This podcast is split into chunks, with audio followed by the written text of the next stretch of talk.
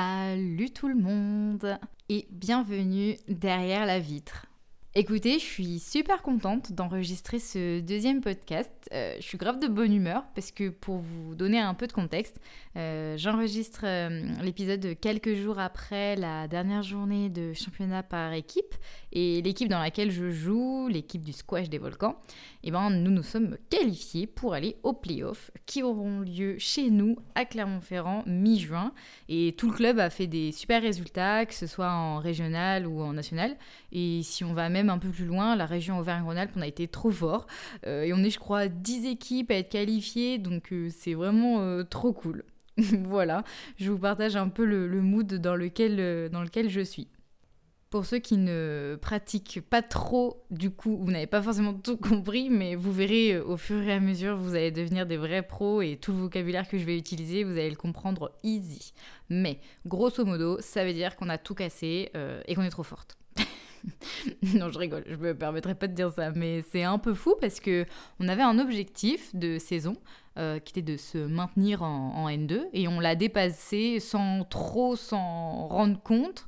Euh, donc euh, c'est super chouette, mais je vous en parlerai un peu plus tard. On en reviendra, on reviendra là-dessus un peu plus en détail.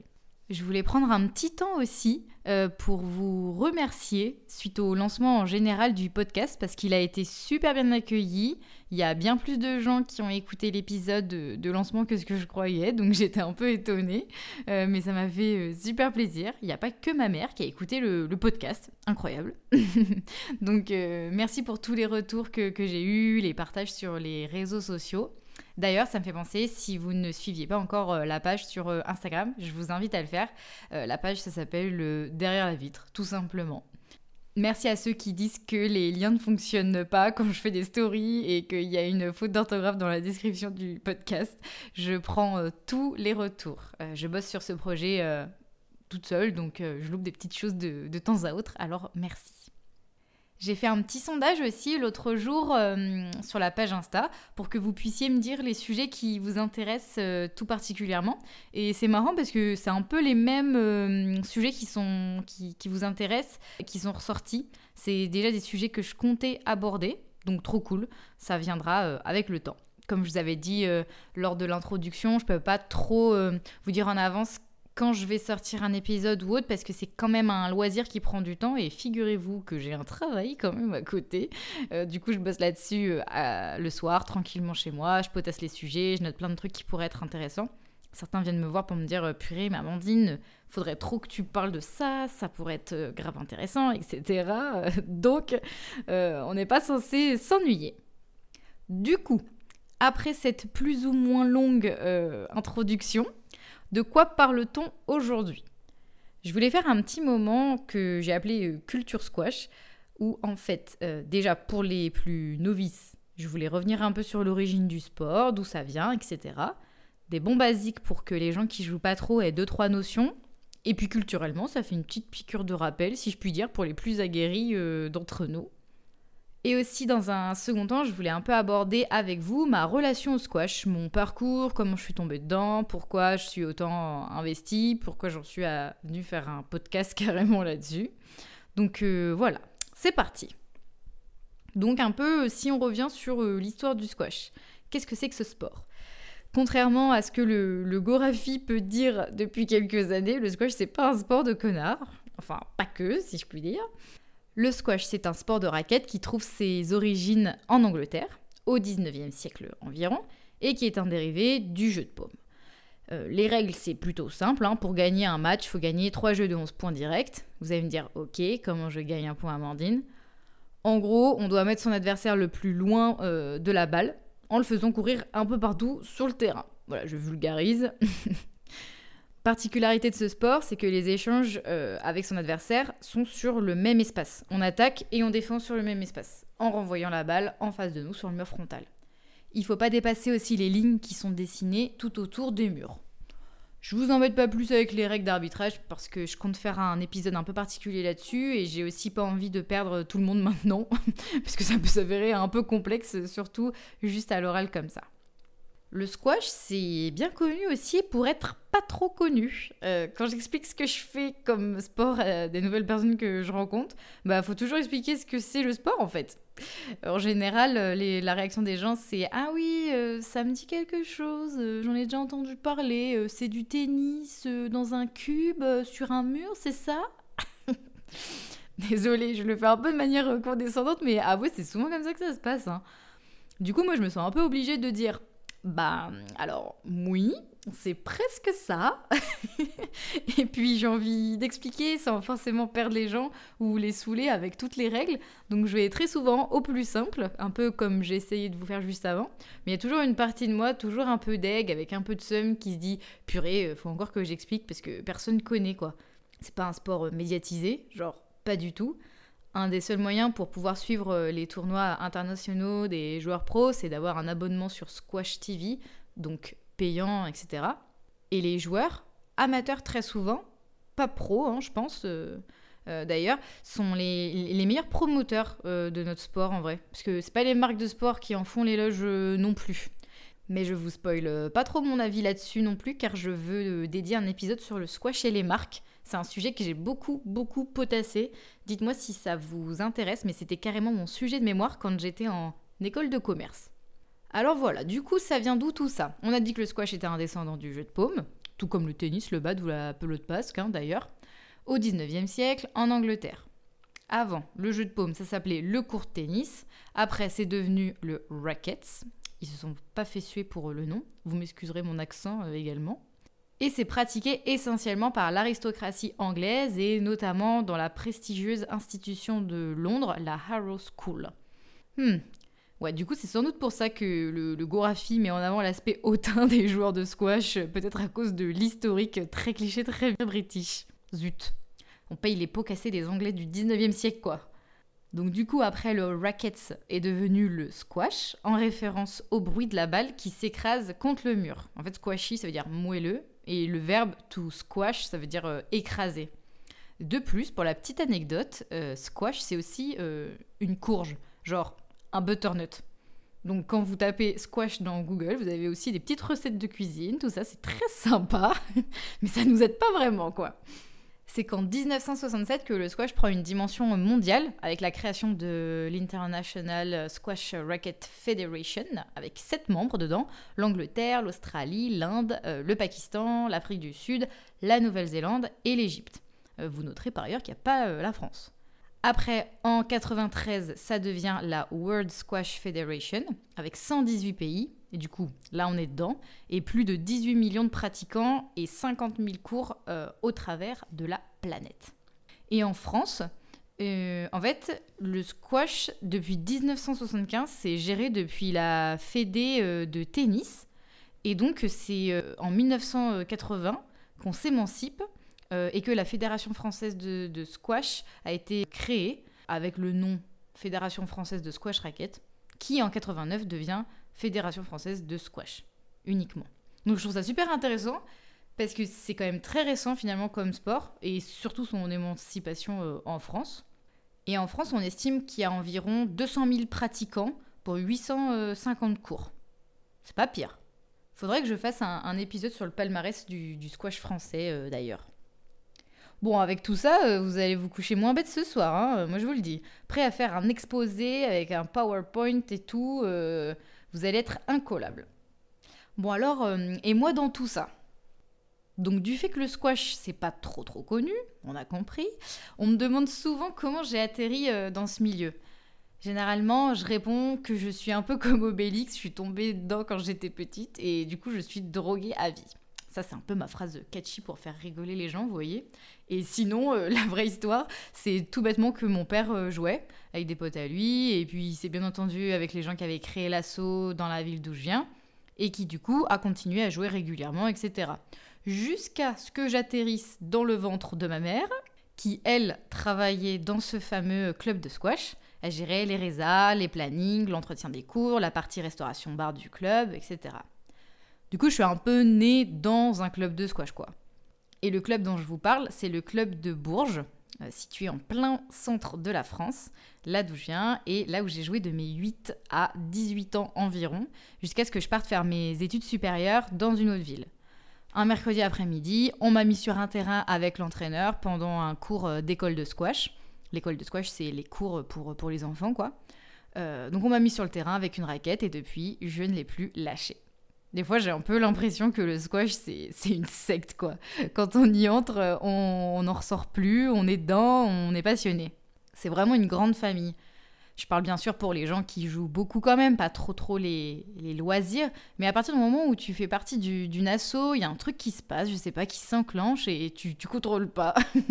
Il y a peut-être des clubs en France où ça se passe pas comme ça, bien sûr, hein, mais personnellement, tous les clubs que, que j'ai fait, j'ai eu cette sensation. Et puis surtout, euh, un club de squash, pour moi, c'est un peu ma safe place, quoi. Euh, la safe place, pour ceux qui n'ont pas spécifiquement ce terme, c'est euh, un environnement dans lequel euh, tu es vraiment à l'aise, tu t'exprimes un peu comme tu veux, sans retenue, tu participes pleinement au truc, t'as pas trop la crainte d'être attaqué par quiconque, d'être jugé ou d'être tourné en ridicule, tout ça. Donc moi, je suis clairement là-dedans. Vous allez me dire, mais elle se croit dans un monde de bisounours, celle-là. mais un jour, j'inviterai des, gens euh, qui prouveront ce que, ce que je vous dis pour pas que je sois toute seule euh, à dire ça. Et puis la majeure partie de mes amis les plus proches sont des personnes que j'ai rencontrées dans le monde du squash, quoi. Il y a un truc sociétal à creuser très clairement. Hein. Aussi, ce sport, moi j'ai grandi avec, littéralement, même si certains diront que je suis pas très grande. J'ai commencé les cours par les cours collectifs euh, entre enfants le mercredi, après-midi, là, euh, en tant que sport euh, extrascolaire. Et puis bon, j'étais pas trop trop nulle. Donc du coup, je restais toute la journée, je faisais plusieurs cours et je rentrais chez moi le soir après 19h.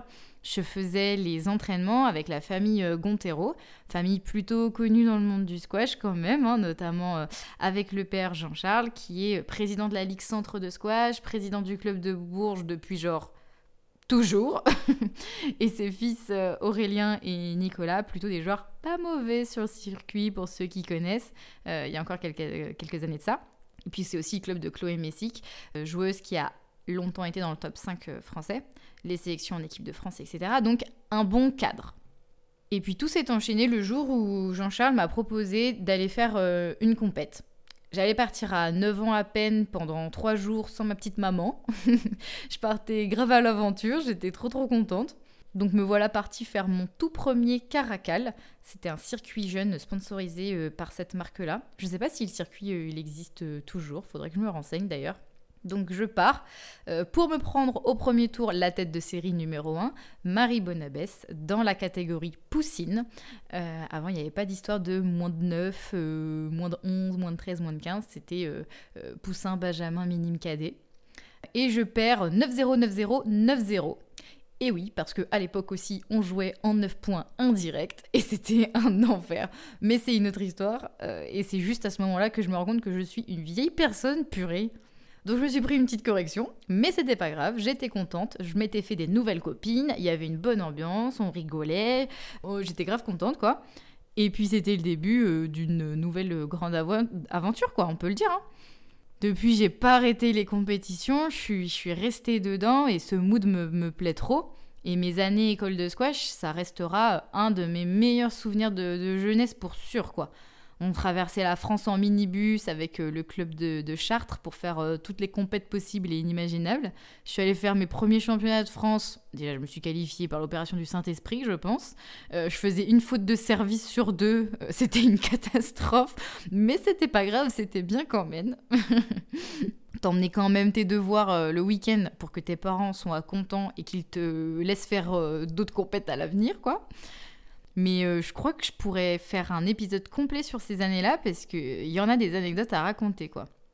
J'ai jamais eu des résultats de folie, personnellement, pas de titre de championne de France, mais attention professionnelle des régionaux. Hein.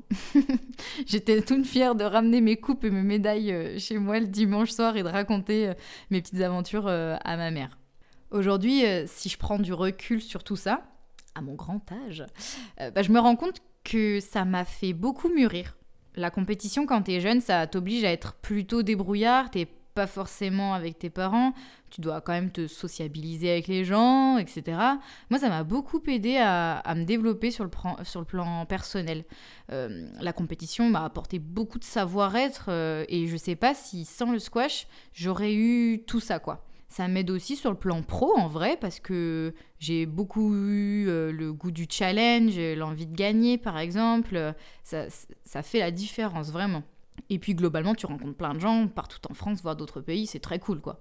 Plus le temps passait, plus mon investissement euh, grandissait et j'ai carrément revu mes plans de carrière à cause, grâce au squash. De base, moi je voulais faire des études de langue, faire de l'interprétariat, tout ça, et en fait à un moment donné je me suis dit, non mais Amandine, tu te rends bien compte en fait que le squash et le sport en général, ça a vraiment une place capitale dans ta vie, c'est ce qui te plaît. Euh, du coup, bam, revirement de situation, je me suis redirigée vers des études dans le commerce du sport. Et comme je vous disais tout à l'heure, mon mémoire de fin d'études portait sur le squash. Une secte, je vous disais tout à l'heure. Après, c'est peut-être moi qui en fais des caisses, hein, mais... Enfin bref. Et du coup, aujourd'hui, euh, après avoir joué à et pour Bourges, je suis partie trois ans à Orléans pour les études. Euh, j'ai joué euh, au club d'Orléans pendant ces trois années et pendant mon cursus universitaire, j'ai fait un service civique aussi à la Ligue Centre de Squash pour promouvoir le squash féminin dans la région. Très très cool ça d'ailleurs aussi avec mes compères Charlotte Demange et Hilaria Gombert. C'était vraiment une très belle expérience. On a fait pas mal de petites choses, l'organisation de, de, tournois pour les femmes. C'était vraiment sympa. Puis en 2015, il y a une petite dame du nom de Célias Viller euh, qui est venue me, draguer, façon de parler bien sûr, sur les championnats de France deuxième série à La Rochelle pour me demander si ça me disait pas de venir jouer euh, pour le squash des volcans à Clermont-Ferrand, car les filles avaient pour objectif de monter en N2 et elles cherchaient une autre joueuse de deuxième série pour jouer cette montée. J'ai accepté le challenge, on s'est bien entendu, et puis j'ai pas quitté le squash des volcans. On est monté en N2, on est redescendu, puis on est remonté, mais, euh, quel club? Euh, Là, c'est un peu le moment éloge, mais euh, c'est vraiment tout le club. On est vraiment des gens bien motivés, qui se donnent les moyens et qui mettent les moyens pour faire des trucs vraiment cool pour, pour le sport. que demande le peuple, j'ai envie de vous dire. Hein. C'est vraiment une asso familiale, et depuis deux ans, nous avons eu l'honneur d'accueillir Mister Carouget pour ouvrir un CER, donc le centre euh, d'excellence euh, régional là, euh, pour les petits jeunes. Et ça a à nouveau redynamisé le club. Et c'est vraiment trop chouette.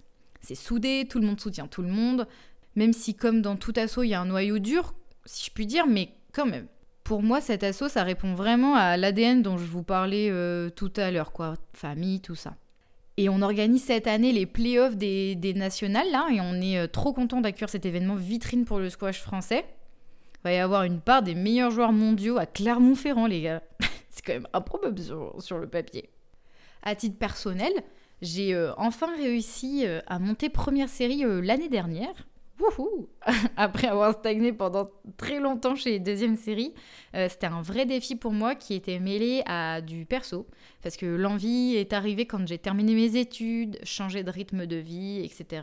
Et j'ai aussi décidé euh, de perdre du poids parce que physiquement, c'est ça qui me bloquait beaucoup. Et figurez-vous que perdre 20 kilos, bah, ça fait la 10 sur le terrain. Euh, les amortis me paraissent beaucoup moins loin qu'avant. Vous allez voir qu'au prochain classement, je vais redescendre 2A. Mais euh, j'aurais tenu un an, c'est pas pire. C'est clairement du boulot de pouvoir maintenir son classement, surtout euh, si tu as entre guillemets vrai travail à côté, euh, une vie familiale ou autre, ça demande pas mal d'efforts quand même, mais on n'a rien sans rien et si on veut, on peut. C'est mon mantra. Donc voilà, je pense que vous avez euh, compris que le squash a une part euh, vraiment importante dans ma vie et c'est pour ça que je suis autant investie, que j'ai à cœur de vouloir euh, le mettre plus en avant, car pour moi ça mérite d'être plus mis en lumière. Je manque sans doute d'objectivité, hein, mais c'est mon petit combat, voilà. Écoutez, j'espère que ce petit moment de culture vous a plu. N'hésitez vraiment pas à me dire ce qui vous intéresserait plus particulièrement. Je suis motivée pour parler de vraiment tout. Suivez-moi sur les réseaux pour avoir les dernières news et puis je vous dis à très vite derrière la vitre.